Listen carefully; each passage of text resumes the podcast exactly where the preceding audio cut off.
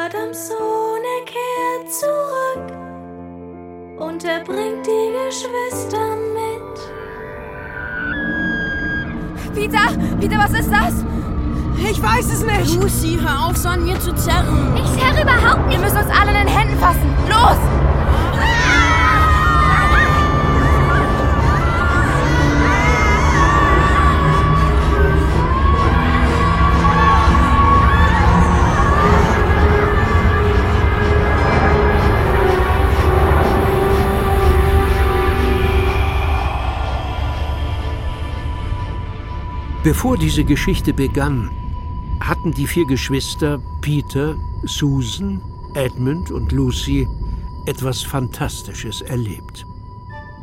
Sie waren durch die Tür eines Schranks nach Narnia gelangt, wo sie zu Königen und Königinnen heranreiften und viele Jahre von Cair Paravel aus regierten.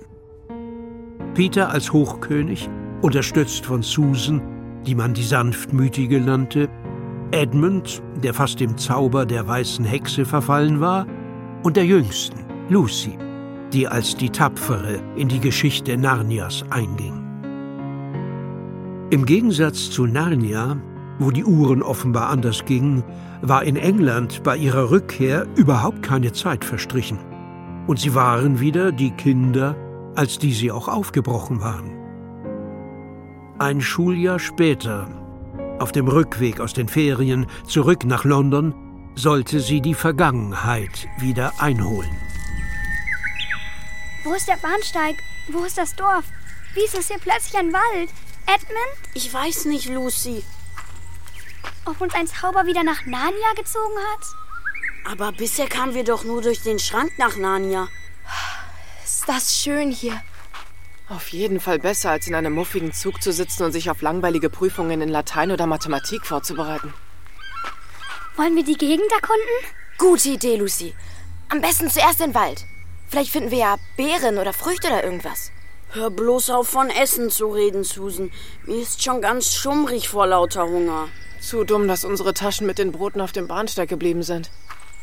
Man merkte dem Wald mit seinem dichten Unterholz an, dass hier seit langer Zeit keine Menschenseele mehr vorbeigekommen war. Sie mussten sich durch das Geäst hindurchkämpfen. Pflanzen, die sie noch nie zuvor gesehen hatten, umrankten sie. Es mochte schon später Nachmittag gewesen sein, als sie einen köstlichen Duft wahrnahmen und auf eine kleine Lichtung gelangten. Juhu! Ein Apfelbaum! Und das ist nicht der einzige hier.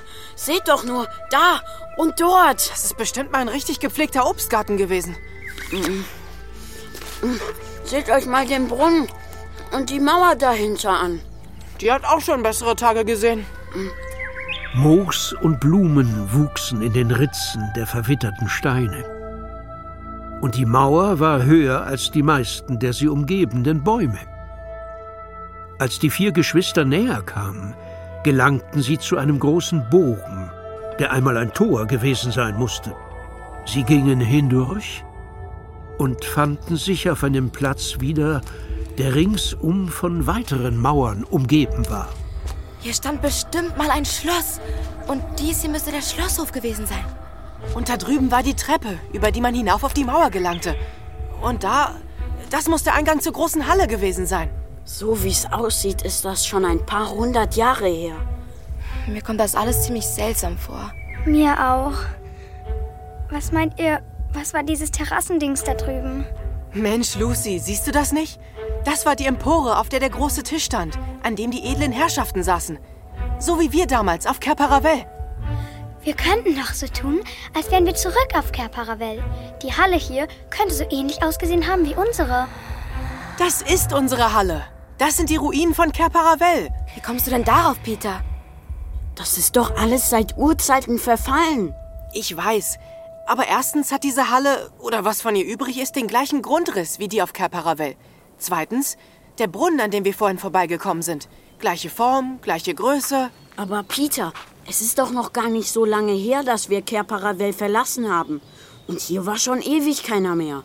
Habt ihr vergessen, was der Professor damals gesagt hat, als wir Lucy nicht glaubten? Dass sich die Zeit in der anderen Welt von unserer Zeit unterscheidet. Eben. Wenn das hier wirklich Kerparavel ist, dann müsste sich auf der Rückseite der Empore die Tür befinden, die in die Schatzkammer führt. Lucy hat recht. Das können wir schnell überprüfen. Edmund griff sich an den Knüppel und begann, die efeu bedeckte Mauer abzuklopfen. Hier, hört doch mal. Hier klingt das ganz anders. Wir müssen den Efeu wegmachen. Los, kommt. Bald war der ganze Platz um sie herum mit Efeu bedeckt. Und schließlich legten sie die Tür frei. Natürlich verschlossen. Aber das Holz ist ganz verfault. Wir können die einzelnen Bretter mühelos auseinanderbrechen. Kommt! Sie brauchten länger dazu, als sie angenommen hatten. Und ehe sie fertig waren, leuchteten über ihnen die ersten Sterne.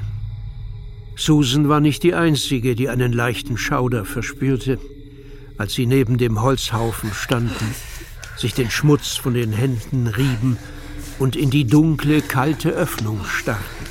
Na dann, auf geht's. Oh, wollen wir nicht bis morgen warten? Ja. Jetzt, wo wir in Narnia sind, können wir uns nicht wie kleine Kinder benehmen. Edmund hatte zu seinem elften Geburtstag eine kleine Taschenlampe bekommen, die er immer bei sich trug und die ihnen jetzt gute Dienste erwies. Nacheinander zwängten sie sich durch das Loch. Edmund ging voran. Die anderen drei folgten. Vorsichtig stiegen sie eine Treppe hinab. Als sie unten angekommen waren, leuchtete Edmund mit seiner Lampe in den Raum. Seht doch nur. Sie ist es. Die Schatzkammer von Ker Paravel. Durch die Mitte führte ein Gang, der rechts und links von Regalen gesäumt war. Darauf befanden sich Kisten mit Halsketten, Armreifen und Ringen sowie goldene Gefäße und Schalen mit Edelsteinen. Trotz der Pracht wirkte der Ort alt und verlassen. Sag mal, Peter, ist das nicht die Rüstung, die du bei dem Turnier auf den einsamen Inseln trugst? Ja, ein Zwerg hatte sie extra für mich gemacht.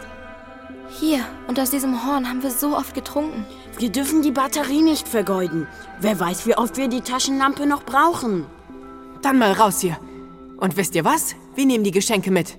Sie hängen alle hier an der Wand.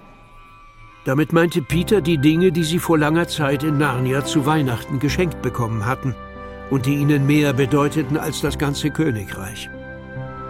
Lucys Geschenk war eine kleine Flasche gewesen, gefüllt mit dem magischen Elixier, das jede Wunde und jede Krankheit heilen konnte. Lucy nahm andächtig ihr Geschenk von der Wand und spürte die alte Kraft in sich aufsteigen. Dann wandte sie sich an Susan. Hier sind Bogen und Pfeile, Susan. Aber wo ist dein Horn, das, das Horn, mit dem man in größter Not um Hilfe blasen kann? So ein Mist.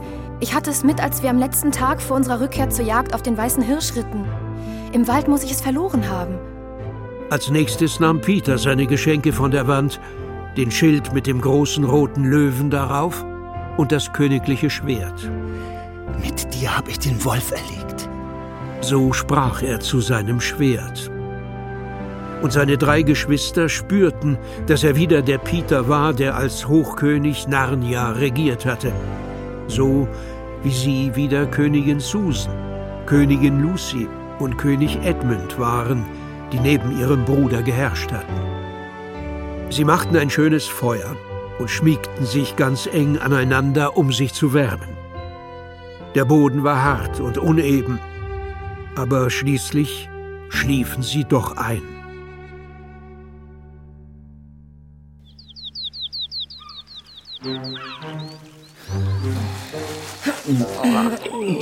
Als sie am nächsten Morgen erwachten, war die Stimmung mäßig. Nicht nur wegen der kurzen Nacht. Wie sollte es weitergehen? Würden sie genug zu essen finden? Sie gingen zum Brunnen und erfrischten sich. Dann entschieden sie, dem Lauf des Baches zur Küste zu folgen, um dort nach Fischen Ausschau zu halten. Wir könnten es mit einem Speer versuchen. Oder mit einer Reuse aus Palmfasern. Ja. Ich habe mal in einem Buch gelesen, wie man das macht. S seid mal still. Wenn du eine bessere Idee hast, dann nur raus damit. Nein, da drüben auf dem Wasser, seht doch. Ein Boot. Oh, lass raus, ihr Schweine hier. Kommt, wir verstecken uns. Die sollen nicht merken, dass sie beobachtet werden. Kann doch gar nicht schwimmen. In dem kleinen Boot saßen zwei Männer. Der eine ruderte, der andere hielt ein zuckendes Bündel. Nein, nein, nein. Die zwei waren offenbar Soldaten. Sie trugen Helme und Kettenhemden. Die Geschwister lauschten in ihrem Versteck. Ja, ja, das genügt. Hier sieht uns keiner. Ähm, brauchen wir Steine, Korporal? Ach was, er wird auch so ertrinken wie ein räudiger Köter. Jetzt raus mit ihm. Die vier wagten sich weit genug vor, um zu sehen, Was machen die denn da? dass das zappelnde Bündel ein Zwerg war, Die wollen jemanden ins Wasser werfen. den man an Händen und Füßen gefesselt hatte. Macht mal Platz. Trotzdem wehrte er sich wie wild. Oh, lass mich los, ihr Schweine hier. Was soll denn das? Nein, nicht, nicht. Ich kann doch gar nicht schwimmen. Ja. Jemand schießt auf uns. Oh, nichts wie weg hier. Und der Zwerg? Ach, vergiss den Zwerg. Los, spring! Und mit einem Satz hechteten die beiden Soldaten ins Wasser und schwammen zur gegenüberliegenden Landzunge. Schnell! Ehe das Boot abtreibt! In ihren Kleidern sprangen Peter und Susan ins Wasser. Wenig später hatten sie das Boot ans Ufer gezogen. Sie hoben den Zwerg heraus und befreiten ihn von den Fesseln. Moin, moin. Ihr seht mir beim besten Willen nicht aus wie Geister. Der Zwerg war stämmig und hatte eine breite Brust. Ein riesiger roter Vollbart überwucherte sein Gesicht. Er umrahmte unter funkelnden schwarzen Augen eine mächtige Hakennase. Naja, Geister oder nicht, ihr habt mir das Leben gerettet und ich bin euch zu großem Dank verpflichtet. Warum sollen wir denn Geister sein? Mein Leben lang hat man mir erzählt, dass es in diesen Wäldern vor Geistern nur so wimmelt. Deshalb bringt man Leute, die man loswerden will, auch hierher. Diese beiden Wasserratten glauben bestimmt an Geister. Was meint ihr, warum die sich so schnell verflüssigt haben? Warum wollten sie dich denn, also... ah, das ist eine lange Geschichte. Viel wichtiger ist im Moment, wann es endlich was zu futtern gibt. Ihr glaubt gar nicht, wie hungrig es macht, seinem letzten Stündlein ins Auge zu blicken. Hier gibt's leider nur Äpfel. Äh, besser als gar nichts. Aber nicht so gut wie frische Fische. Zum Glück haben die Burschen ihren Korb mit ein paar saftigen Forellen im Boot gelassen. Na, was haltet ihr davon? Da es inzwischen ungefähr 9 Uhr sein musste und sie seit 5 Uhr auf den Beinen waren, hielten sie sehr viel davon. Ein Feuer wurde entfacht und die Fische auf Stöcke aufgespießt, um sie zu braten. Als alle satt waren, zog der Zwerg eine Pfeife hervor, stopfte sie, zündete sie an und blies eine große, herrlich duftende Rauchwolke in die Luft. Erzähl du uns erst deine Geschichte und danach werden wir dir unsere erzählen. Wie heißt du überhaupt? Mein Name ist Trumpkin und ich bin ein Bote von Prinz Caspian. Wer ist denn das? Caspian der Zehnte, Prinz von Narnia, der legitime Nachfolger von König Caspian dem Neunten. Das heißt, äh, naja, das wäre er, wenn nicht... Also, äh, im Moment ist er nur der künftige König von uns Altnanjanen. Aber eigentlich ist er ein Neu-Nanjane und Telmara, versteht ihr? Ehrlich gesagt. Ich verstehe gar nichts. Ja, ich sehe schon, ich muss, glaube ich, ganz von vorne anfangen. Wie Caspian am Hofe seines Onkels aufwuchs und wie er zu uns kam. Aber ich vermute, das wird eine sehr lange Geschichte. Wunderbar, wir, wir lieben Geschichten. Und so begann Trumpkin mit seiner Geschichte. Eine Geschichte, die er im Stil der großen Zwergenerzähler mit vielen Details ausschmückte.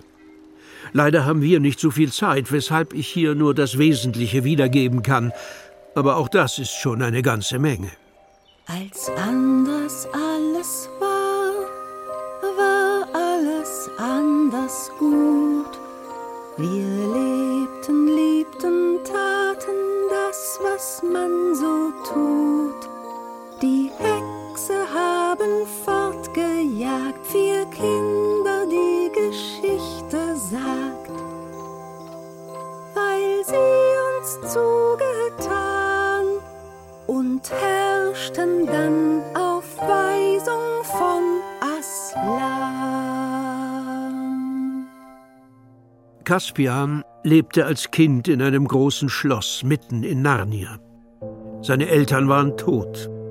Und nun saß Caspians Onkel Miras auf dem Thron. Da er und seine Frau Pruna Prismia keine Kinder hatten, duldeten sie den jungen Caspian als möglichen Nachfolger am Hof. Von allen Menschen, die ihn umgaben, hatte Caspian seine Kinderfrau am liebsten. Sie hatte ein warmes Herz und konnte wunderbare Geschichten erzählen. Den Onkel sah der junge Prinz nur zweimal die Woche, zu einer Art Erziehungsspaziergang. Caspian graute es jedes Mal davor. Nun, mein Junge, wir müssen dir bald Reiten beibringen und dich lehren, das Schwert zu führen. Es sieht so aus, als würdest du König, wenn ich nicht mehr lebe. Was hältst du davon? Hm? Ich weiß nicht recht, Onkel. Du weißt nicht recht? Was könnte man sich als Prinz mehr wünschen? Hm? Ich wünschte, ich hätte in den alten Zeiten gelebt. Den alten Zeiten? Was meinst du damit? Na, als die Tiere sprechen konnten und alles anders war. Mit lieben Wesen in den Bäumen, in den Flüssen und es gab Zwerge und Faune mit Ziegenfüßen und naja, sowas eben. Das ist alles Unsinn. Hörst du? Nein, ist es nicht. Weil dann kamen vier Kinder. Lucy, Edmund, Susan und Peter. Und die haben die weiße Hexe verjagt. Und sie waren Königinnen und Könige, weil der Löwe Aslan das so wollte. Wer hat dir diesen Unsinn beigebracht? Aua! Lass mich los! Von wem hast du das gehört? Von der Mume Rotwin. Aber es stimmt wirklich. Aua! Rotwin? Deine Kinderfrau hat dir das erzählt? Das sind alles Lügen. Wenn ich dich noch mal solchen Unsinn reden höre, kannst du was erleben. Au! Lass mich los! Hör auf! Am nächsten Morgen wurde Caspian klar, was er Schreckliches angerichtet hatte. Seine geliebte Kinderfrau war fortgeschickt worden, ohne dass man ihr erlaubt hatte, von ihm Abschied zu nehmen. Eine Woche später stellte man ihm seinen neuen Hauslehrer vor, Dr. Cornelius.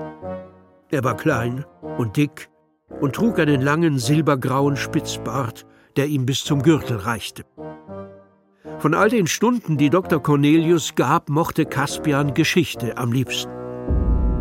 Bisher hatte er ja von der Geschichte Narnias nur das gewusst, was die Kinderfrau ihm erzählt hatte. Nun erfuhr er zu seiner Überraschung, dass die Mitglieder seiner Familie Fremdlinge in diesem Lande waren. Der Ahnherr eurer Hoheit Kaspian I. eroberte Narnia und machte es zu seinem Königreich. Er war's, der euer Volk in dieses Land führte. Ihr seid keineswegs geborene Narnianen. Ihr stammt aus dem Land Telmar, weit hinter den westlichen Bergen. Und bevor wir kamen, wer lebte da in Narnia? Ja, da lebten, naja, also nur ganz äh, wenige Menschen hier und andere Wesen ab. Aber ja, mir scheint, es ist an der Zeit, zur Grammatik überzugehen. Das heißt, es gab wirklich Faune und Zwerge und. Psst, kein Wort mehr. Der König mag das nicht. Wenn er merkt, dass ich euch von früher erzähle, werdet ihr verprügelt und mir schlägt mir der Kopf ab. Denkt an eure Kinderfrau. Also, äh, Grammatikbuch, Seite 89, bitte. Caspian war überzeugt, dass Dr. Cornelius früher oder später mehr erzählen würde. Und tatsächlich, etwa zwei Wochen später kündigte sein Hauslehrer eine besondere Astronomiestunde an. Heute Nacht, Eure Hoheit, werden zwei besondere Planeten, Tarva und Alambil, nur einen Bogengrad voneinander entfernt auftauchen.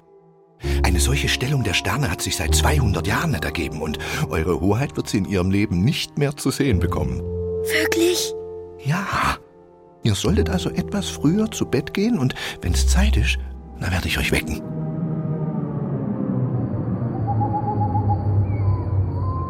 Caspian kam es so vor, als habe er die Augen nur für einen Moment geschlossen, als ihn Dr. Cornelius sanft weckte. Es ist an der Zeit, Eure Hoheit.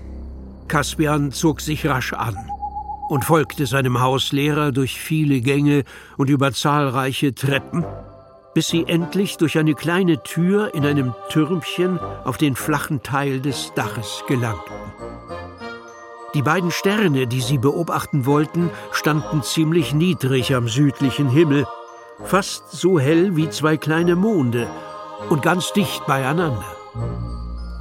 Werden sie zusammenstoßen? Oh nein, teurer Prinz.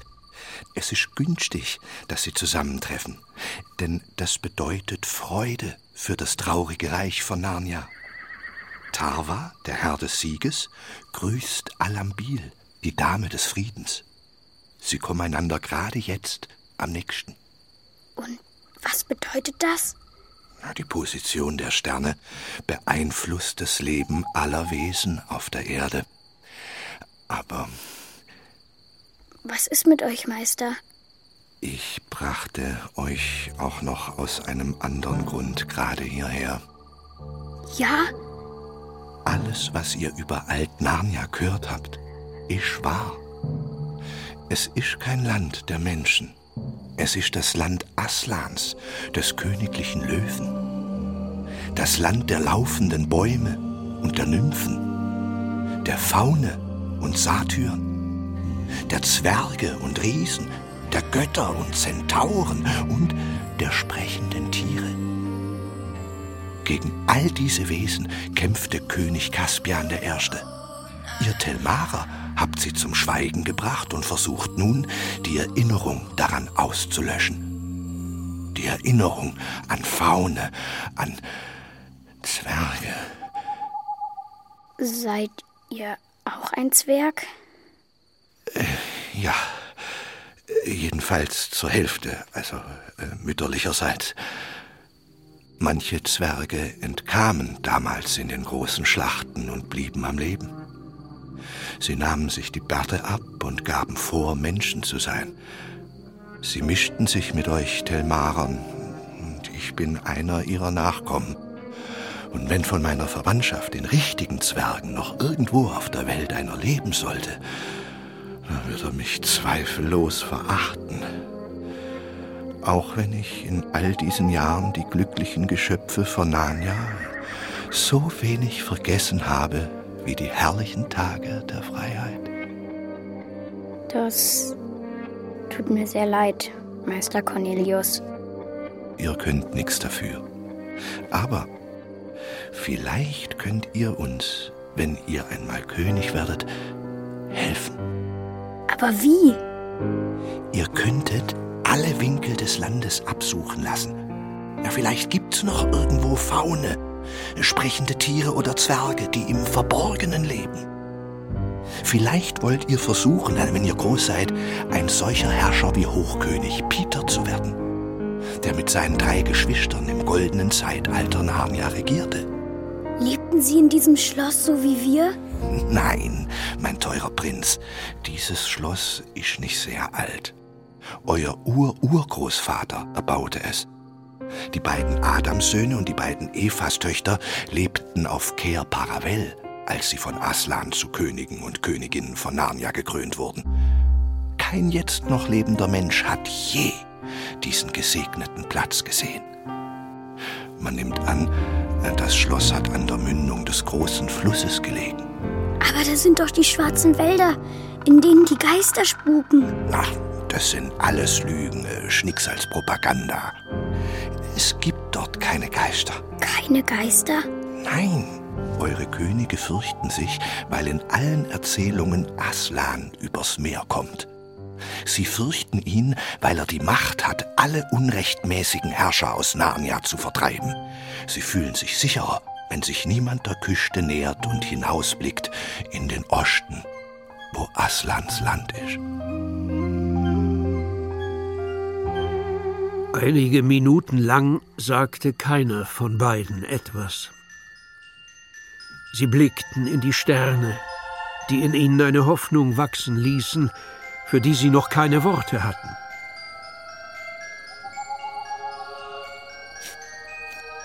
So, kommt. Es ist Zeit, hinabzusteigen und ins Bett zu gehen. Ja. Caspian und Dr. Cornelius führten von da an noch viele Gespräche auf dem Dach des großen Turms. Immer stärker sehnte sich der junge Prinz nach dem alten Narnia und seinen Bewohnern. Viel Zeit zum Träumen blieb ihm allerdings nicht, denn nun hatte seine Ausbildung so richtig begonnen. Er lernte Reiten und Schwimmen, er übte sich im Kampf mit dem Schwert, im Bogenschießen, im Flöten- und Lautenspiel. Er bekam Unterricht in Kosmographie, Rhetorik, Wappenkunde, Geschichte. Dazu eine Einführung in die Rechtswissenschaft, in die Physik, Alchemie und Astronomie. Das Zaubern hingegen blieb ihm weitestgehend verschlossen. Zauberei? Das ist nicht so einfach. Ich selbst beherrsche nur einige wenige magische Formeln.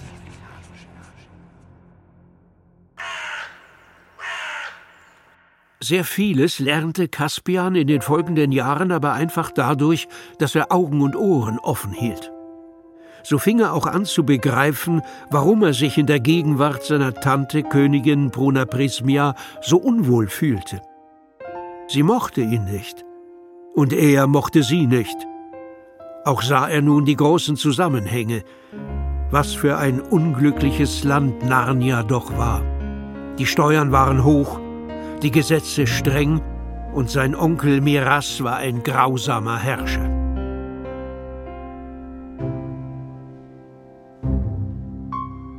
Nach einigen Jahren, es war im Frühsommer, schien die Königin sehr krank zu sein.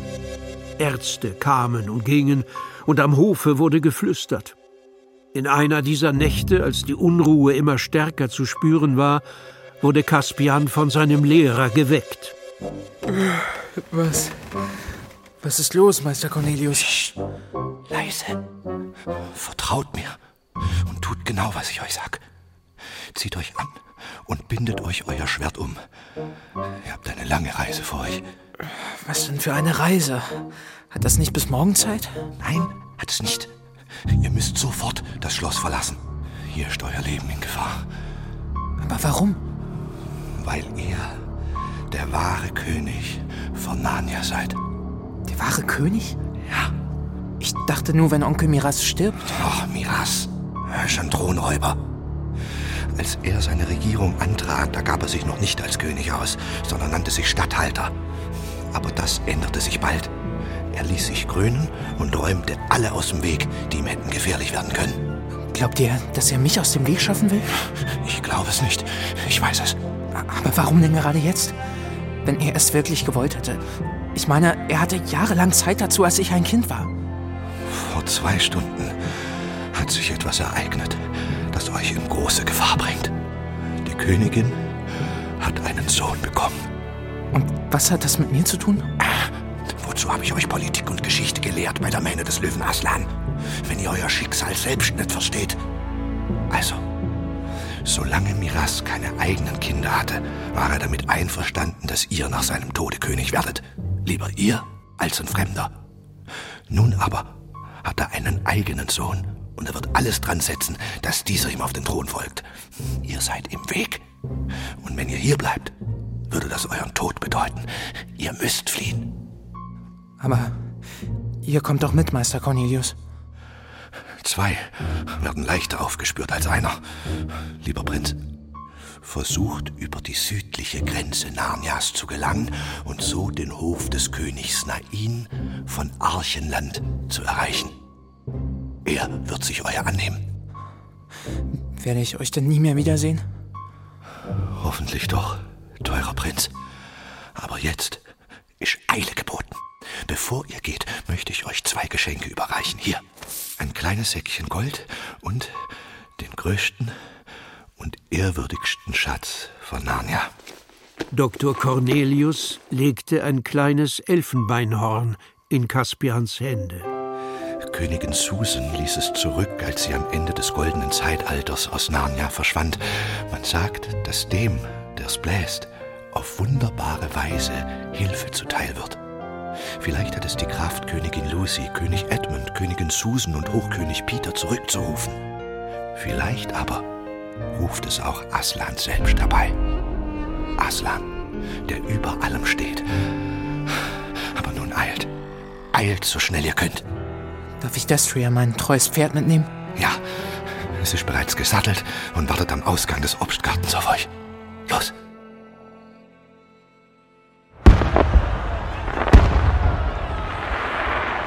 So verließ Prinz Caspian das Schloss seiner Väter. Im Rücken ein Feuerwerk, das zu Ehren der Geburt des neuen Prinzen abgebrannt wurde. Die ganze Nacht hindurch ritt Caspian auf schmalen Pfaden nach Süden. Als er gegen Morgen in eine unbekannte Gegend kam, hielt er sich vorsichtshalber an die Landstraße. Bald gelangte er in ein hügeliges Waldstück. Wolkenberge türmten sich am Himmel, ein Gewitter lag in der Luft.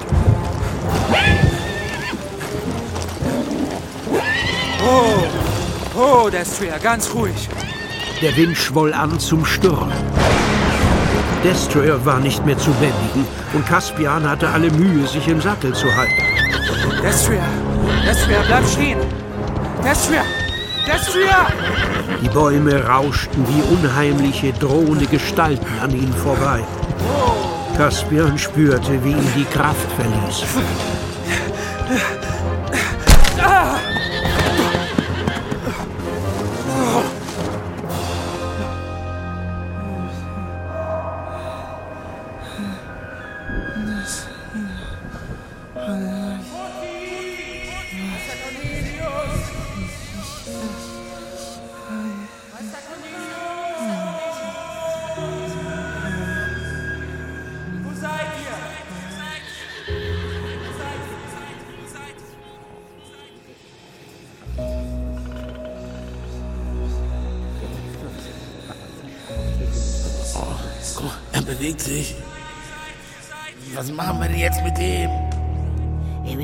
Dem Weg schaffen. Er würde uns verraten und dann wären uns die Schergen des Königs auf den Fersen. Das hätten wir sofort machen müssen, als wir ihn gefunden haben. Jetzt haben wir ihn hergebracht. Er ist unser Gast und das Gastrecht ist heilig. Bitte.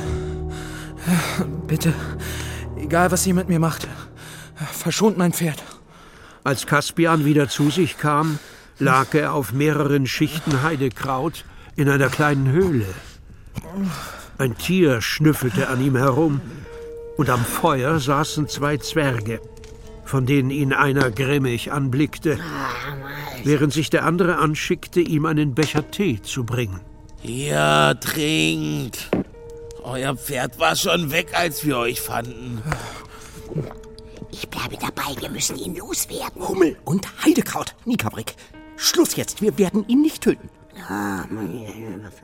Der da zuletzt gesprochen hatte, war ein Dachs. Und die beiden Zwerge waren kleiner und stämmiger als Dr. Cornelius. Echte Zwerge also. Kaspian hatte sie gefunden. Die Alt-Narnianen. Oder besser gesagt, sie hatten ihn gefunden, bewusstlos unter einem Baum liegend.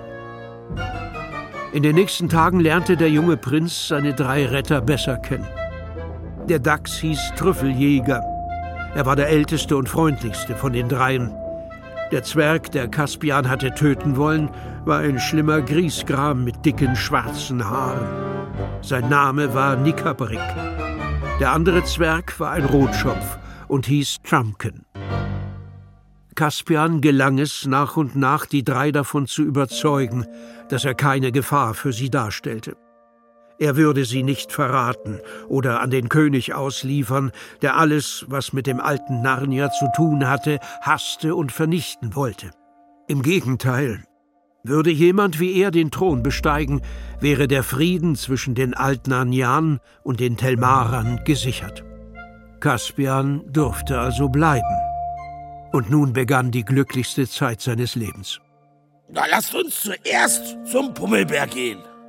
Die beiden Zwerge und der Dachs hatten beschlossen, Caspian, die im Verborgenen lebenden Bewohner des Waldes, vorzustellen. Würde er wirklich eines Tages den Thron besteigen, sollte er schließlich seine Untertanen kennen. Ihre erste Station die Höhle eines gewaltigen, gleichwohl gutmütigen Bären. Wer stört denn um diese Zeit bei der Mähne des Löwen? Trumpkin und Trüffeljäger erzählten Caspians Geschichte. Und als sie dem Bären sagten, der Adams Sohn solle König von ganz Narnia werden, küsste ihn der Bär ziemlich feucht auf die Nase. Und lud die vier zu einem ausgiebigen Frühstück ein. Wir haben hier den besten Honig weit und breit. Eure königliche Hoheit. Caspian hatte zu dieser frühen Morgenstunde auf Honig ohne Brot eigentlich keine rechte Lust, hielt es aber für unhöflich, ihn nicht anzunehmen. Dann wanderten sie weiter, bis sie zu einer Gruppe hoher Buchen kamen, wo Trüffeljäger nach jemandem Ausschau hielt. Patatwick, wo bist du? Wir wollen dir einen Freund vorstellen. Sogleich eilte ein ziemlich großes Eichhörnchen herbei. Es hüpfte von Ast zu Ast, bis es über ihren Köpfen saß. Na, Fremder, willst du eine Nuss? Eine kann ich dir abgeben, aber wenn du eine zweite willst, musst du selbst suchen. Ich brauche schließlich meine Vorräte für den Winter. Dankeschön. Das ist sehr freundlich von dir.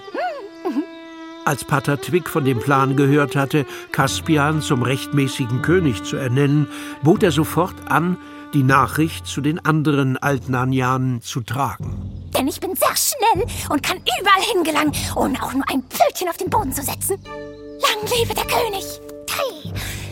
Patatwig sollte allen vermelden, dass in drei Tagen auf der großen Wiese im Wald ein Festmahl mit anschließender Ratsversammlung stattfände.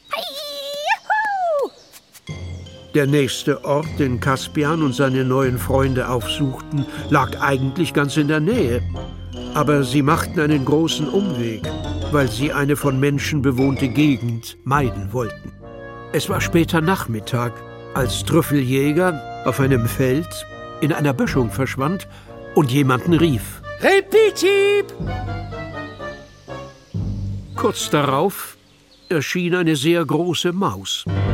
Wenn sie auf den Hinterbeinen stand, konnte man sie fast für ein Kaninchen halten. An der Seite trug sie einen Degen. Und als sie die ganze Geschichte gehört hatte, salutierte sie tapfer. Lang lebe der künftige König! Das Volk der Mäuse ist bereit zum Kampf. Wo sollen wir uns zur Schlacht einfinden? Bis zu diesem Augenblick hatten weder Caspian noch seine Begleiter ernsthaft an eine Schlacht gedacht. eher daran, im Verborgenen zu leben und von dort aus Alt-Narnia wieder aufzubauen. Meinst du eine richtige Schlacht, um Miras aus Narnia zu vertreiben? Die Zeit ist reif. Tarwa und Alambil haben sich hoch am Himmel getroffen. Das ist das Zeichen, dass sich wieder ein Adamssohn dazu aufgeschwungen hat, Gerechtigkeit über Narnia zu bringen. Ich zähle auf unsere Ratsversammlung auf der Wiese. Es würde viel zu lange dauern, von all den Begegnungen zu berichten, die Caspian an diesem und am nächsten Tag noch hatte. Er traf Cloudsley Shovel, den Maulwurf, und die drei Hartbeißer. Das waren Dachse wie Trüffeljäger. Er lernte die sternkundigen Zentauren kennen, Camillo den Hasen, den Igel Hockelstock und viele, viele andere.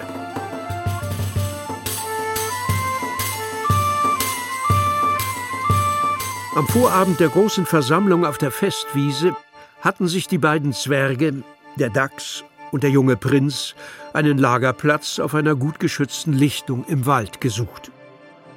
Nach dem Abendessen Haferkuchen, Äpfel, Kräuter, Wein und Käse hatten sie sich niedergelegt, und Caspian war kurz davor einzuschlafen, als er aus der Tiefe des Waldes Musik hörte. Er meinte zu träumen. Doch die Musik kam näher und näher, dazu ein leises, leichtfüßiges Tänzeln, das von den Wesen stammte, die aus dem Wald ins Mondlicht traten. Sie waren nicht viel größer als Zwerge, aber leichter und anmutiger. Auf ihren lockigen Köpfen saßen seitlich kleine Hörner. Ihre Oberkörper schimmerten nackt im bleichen Licht. Und ihre Beine und Füße waren die von Ziegen. Faune. Ihre Gesichter, traurig und heiter zugleich, wandten sich ihm zu. Ihre Namen waren Mencius und Obentinus und Dumnus, Voluns, Voltinus, Girbius, Nimienus, Nausus und Oskuns. Ripicip hatte sie geschickt. Sie waren auf dem Weg zur Festwiese und sie sangen Caspian das Lied vom Glück und der Freiheit des alten Narnia.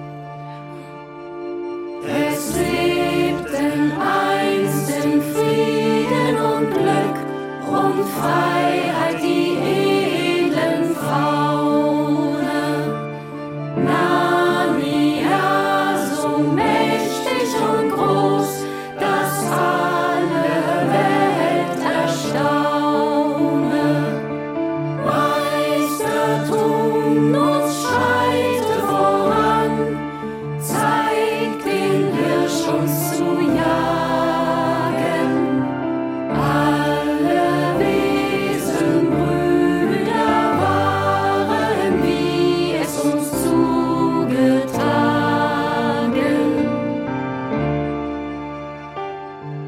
Als Caspian am nächsten Morgen erwachte, glaubte er, alles sei ein Traum gewesen.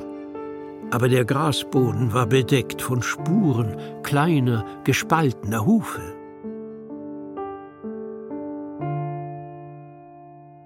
Als sie am Abend die Festwiese erreichten, waren bereits viele Wesen eingetroffen.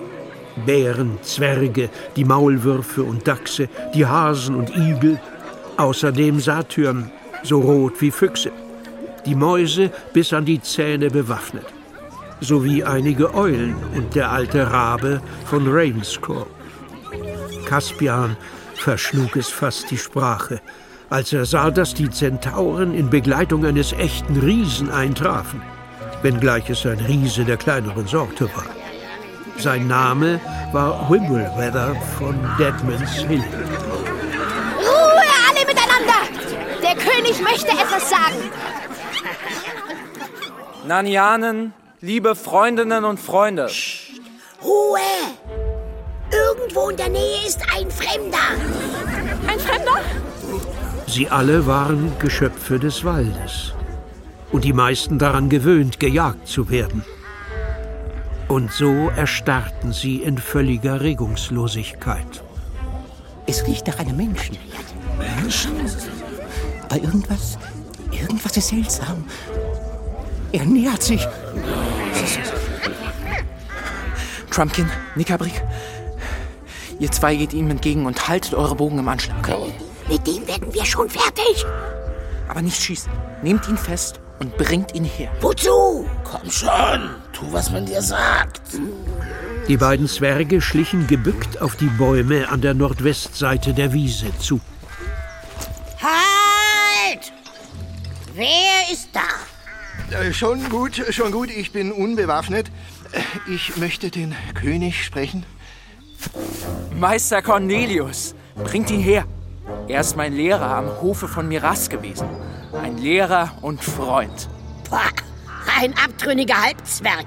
Man sollte ihm den Hintern versohlen und ihn dann fortjagen. Meister Cornelius, was für eine Freude, euch hier zu sehen. Wie habt ihr mich nur gefunden? Ein äh, wenig Zauberei, Eure Majestät.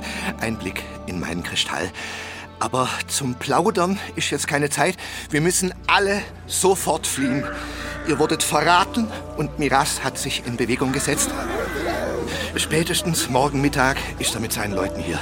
Was? Du liebes so ist es. Was, haben wir, was machen wir jetzt? Verraten? Von wem? Äh, äh, ja, euer Pferd war's. Was? Ja, das arme Tier kann nichts dafür. Als es allein in den Schlosshof getrottet kam, ließ Miras Kundschafter in alle Richtungen aussenden und offensichtlich bewegen sich einige der Herren Zwerge sehr ungeschickt im Wald. Jedenfalls haben die Späher von König Miras äh, eure Spuren gefunden. Ungeschickte Zwerge? Du, ich zeig dir gleich, wie geschickt sich eine Zwergenfaust bewegen kann. Lass ihn, Nikabrek.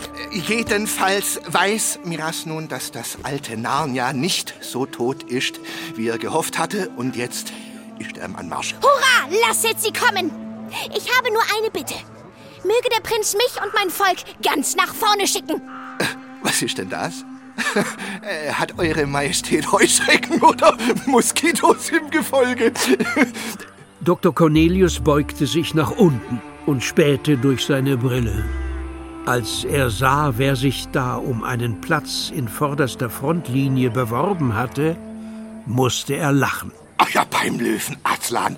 Es ist eine Maus. Jawohl! Senior Maus, meine Hochachtung, es ehrt mich, ein so tapferes Tier zu treffen. Meine Freundschaft sei euch gewiss, gelehrter Herr. Und jeder Zwerg oder Riese im Heer, der sich euch gegenüber unhöflich benimmt, wird es mit meinem Schwert zu tun bekommen. Haben wir Zeit für so ein unsinniges Gequatsche? Wie lautet der Plan? Flucht oder Kampf? Wenn es sein muss, Kampf! Aber sind wir darauf ausreichend vorbereitet? Dieser Platz hier ist schwer zu verteidigen. Weglaufen gefällt mir gar nicht. Recht hat er. Es lebe Prinz Caspian. Lang lebe Prinz Caspian! Äh, gleichwohl äh, sollten wir bestimmen, wo wir dem Feind begegnen. Lasst uns einen Platz suchen, der besser zum Kämpfen taugt. Äh, ist ein kluger Gedanke. Aber wo sollen wir denn hingehen? Ja, das weiß ich auch nicht. Also N- Eure Majestät und all ihr Geschöpfe, ich bin dafür, dass wir fliehen. Nach Osten, am Fluss entlang in die großen Wälder. Die Telmarer hassen die Gegend. Von jeher fürchten sie das Meer und das, was über das Meer kommen könnte. Wenn die Überlieferung wahr ist, stand Ker Paravel an der Flussmündung. Das ist sicheres Land für uns und ein Grauen für unsere Feinde. Wir müssen zu Aslans Tumulus gehen. Aslans was? Meister Cornelius, was ist das? Das ist ein gewaltiger Hügel, den die Narnianen in sehr alten Zeiten über den Resten des steinernen Tisches aufgeschüttet haben. Im Inneren durchziehen Gänge und Höhlen den Hügel. Dort könnten wir ein paar Vorräte anlegen.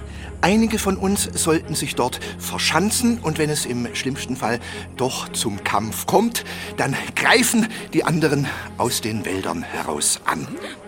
Wie, gut, dass ihr uns gefunden habt, Meister Cornelius. Suppe und Säbel.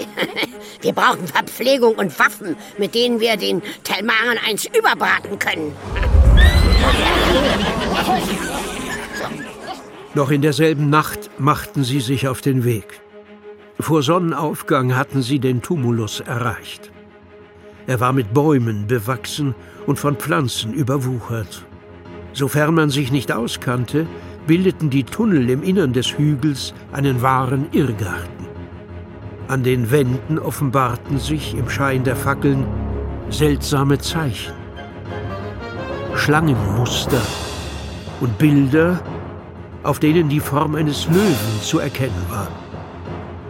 Kaum hatten sie ihre Quartiere in den Höhlen bezogen, meldeten Kundschafter, dass Miras mit seinem Gefolge am Rand der Wälder lagerte. Für unsere Geschichte ist nur wichtig, dass es nach Tagen des Kampfes nicht gut aussah für die Altnarnianer. Und so traf man sich tief im Innern des Hügels, um die Überreste des steinernen Tisches herum zur Lagebesprechung. Wenn Eure Majestät das Zauberhorn jemals benutzen will, so ist jetzt die Zeit dafür gekommen. Ich gebe dir recht, Trüffeljäger, die Not ist groß. Aber was, wenn die Not noch größer wird und wir dann das Horn noch dringender brauchen? Ah, wenn man so denkt, wird man es nie benutzen. Oder dann, wenn es so spät ist. Ich fürchte, ich muss Nikabrik zustimmen. Trumpkin, was sagst du? Äh, wenn ich ehrlich sein soll, halte ich dieses ganze Gerede von magischen Hörnern für Humbug. Ob ihr das Horn blast oder nicht, wird keinen Unterschied machen. Das Einzige, worum ich euch bitte, erzählt unseren Leuten nichts von diesen Hirngespinsten. Es ist nicht gut, ihnen Hoffnung zu machen, wenn die Hilfe dann nicht eintrifft.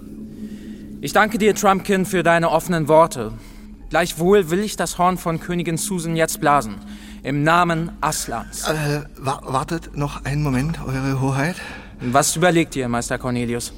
Äh, selbst wenn das Horn wirklich Hilfe herbeiruft, so wissen wir doch nicht, in welcher Weise sie uns zuteil wird. Vielleicht kommt Aslan von jenseits des Meeres, vielleicht ruft das Horn aber auch äh, Hochkönig Peter und seine Geschwister aus der Vergangenheit. Wer auch immer uns zu Hilfe eilt, woher sollen wir wissen, ob er genau hier erscheint, wo wir ihn brauchen? Gute Frage. Ja, und neben diesem Raum hier, wo die Zauberkraft des alten Narnia wirkmächtig ist wie nirgends sonst, gibt es noch zwei weitere Orte, an denen Hilfe eintreffen könnte. Der eine ist das Dickicht der Laternen, westlich vom Biberdamm. Dort, so berichtet die Sage, erschienen die königlichen Kinder zuerst. Der andere ist unten an der Flussmündung, wo einst Ker Paravel stand. Aslan selbst, so geht die Kunde, ist dort schon mehrfach angelandet. Ich halte es für richtig, an beide Stellen Boten zu entsenden, um, also wen auch immer, zu empfangen und dann herzubringen. Wen wollen wir für diese Mission bestimmen? Ich würde äh, Patatwig vorschlagen. Eichhörnchen sind von Natur aus unauffällig, äh, weil sie sowieso immer durch die Gegend hüpfen. Dann lasst uns Patatwig fragen. Er soll sich auf den Weg zu den Laternen machen. Und wen schicken wir zu den Ruinen von Ker Paravel? Also, ich gehe bestimmt nicht. Bei all dem Durcheinander hier muss ein Zwerg dafür sorgen, dass die Zwerge gerecht behandelt werden. Dünnpfiff und Donnersturm. Wie kannst du es wagen, so mit dem König zu sprechen? Sendet mich, Sire. Ich werde gehen. Ich denke, du hast kein Vertrauen in das Horn, Trumpkin. Das habe ich auch nicht, Majestät. Aber bei der Mähne des Löwen, ihr seid mein König. Das werde ich dir niemals vergessen. Trumpkin soll sich also auf den Weg nach Ker Paravel machen.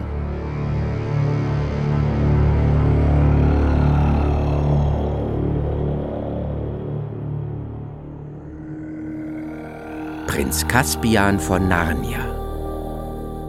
Hörspiel nach dem gleichnamigen Fantasy-Roman von C.S. Lewis. Aus dem Englischen von Lisa Tetzner. Teil 1 Die Rückkehr. Erzähler Friedhelm Ptock. Lucy Valentina Biesinger und Luisa Krause. Susan Chiara Scheicht und Nora Solcher. Peter Ben Haddad und Stefan Kaminski. Edmund, Theo Burgholder und Pascal Odys. Caspian, Franz Röbig und Jonathan Berlin. Trumpkin, Aljoscha Stadelmann. In weiteren Rollen Carmen Meyer Antoni, Sebastian Blomberg, Anna B., Hüseyin Schirpici, Camille Dombrowski, Lilia Geigenberger, Ulf Handreck, Hans Löw, Samuel Simon, Leonie Smolenski, Gesine Treptow und Tobias Unterberg. Ton und Technik Alexander Notny, Felix Unger und Wolfgang Rhein. Besetzung Kirstin Petri, Sandra Pasic und Leon Hase. Regieassistenz Lisa Spöri. Musik B-Deutung. Hörspielbearbeitung und Regie Robert Schön. Produktion Südwestrundfunk mit dem Norddeutschen Rundfunk 2023. Redaktion und Dramaturgie Uta Maria Heim. Das war der erste Teil von Prinz Caspian von Narnia aus der Reihe Die Chroniken von Narnia. Den zweiten Teil gibt's dann morgen früh hier bei Mikado. Ich bin Emily Riemer und sag Tschüss, bis morgen.